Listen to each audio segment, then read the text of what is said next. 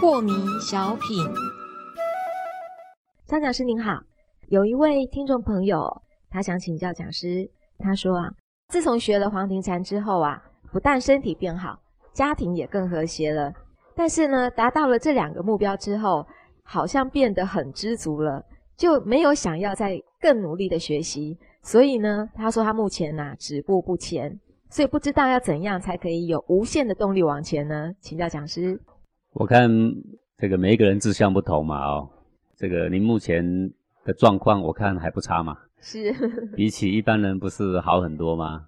呃，黄金山也让你家庭更和谐，然后让你烦恼更少哦，身体对身体也很好，那么这个已经是呃一般人所奢求的，不是吗？是。那如果你所要追寻的只是一个呃幸福的人生。那么黄庭禅对这方面，只要你稍加用心呐，可以说是绰绰有余的啦。是。那至于你有没有志向说往这个更远大的方向前进啊？这是每一个人都不同嘛。是。嗯，记得这个六祖去拜五祖为师的时候啊，那六祖个子很小嘛，蓝蛮子一个嘛啊，这个是一个蛮帮，然后长得黑黑的，一副落魄样啊。蒋志宁说他个人很小，是大概一百。我想大概一百五十公分，哦，可能不到。各位如果到这个呃广州去看过六祖的金身的话，当然金身会缩水哈，会更小一点是没有错。呃，不过确实是非常的小。好，看那个金身的样子，大概现在来看，大概如果站起来一百三十公分吧。那我们可想当时呃，如果六祖在的时候，或者只有一百五十公分，嗯，蛮娇小左右吧，很娇小的一个个子啦。然后呢，五祖呢就。问他说：“你来这做什么呢？你知道六祖怎么回答吗？怎么回答？那时候叫做慧人，不叫做六祖。他说：唯求做佛啊，不求于物啊。哇，这个气死一堆师兄弟，你知道吗？这个狂妄之徒啊，这个菜鸟一个啊，初踏入我们这个山门呐，就说要。”做佛啊，在我们师父面前如此的狂妄啊，啊，就气死一堆他的前辈啊！站在这个五祖旁边的徒弟啊，个个是横鼻子竖眼睛，对啊，师兄嘛啊。但是我们仔细想想啊，六祖这个话对不对啊？各位修行不就是为了做佛吗？是。为什么连这个基本愿望你都不敢讲出口呢？在这个基本的目的之前，我们有什么好谦虚的呢？嗯。这些谦虚不都成了假修行了吗？是。对不对？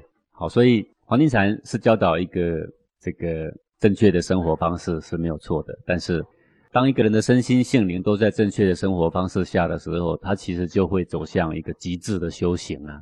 所以我们教导你怎么样在心灵呃得到解脱，在你的习气烦恼束缚的时候可以更安宁自在。然后在事理方面，我们教导你在家庭、人伦、在公司上怎么样事理能够圆满，怎么样不违背。古人大小先后的次第是，那么身体方面呢，教你怎么样如何的站桩啊、运动啊，让你的身体精气神呢更加的好。嗯，但这些都是为了要养我们真正的本命来做准备啦。是，那所谓的本命呢，也就是佛啊，啊，这个佛呢，包含佛的心啊，佛的慈悲，佛的宽阔，佛的自在解脱，跟另外呢，包含佛的身，就是呃所谓的佛的法身呢。法身呢是一股金刚浩然之气呀，啊，佛家金刚其实就是儒家的浩然，会极为充沛，能量极为巨大的意思了啊。那么能够在我们的肉身里面养足这一股浩然之气，慢慢就是往成佛的方向去前进。呃，但是呢，这个挑战着很多人的观念嘛，一般人的观念现在科技学多了，总是无神论者居多嘛，也就是唯物主义者。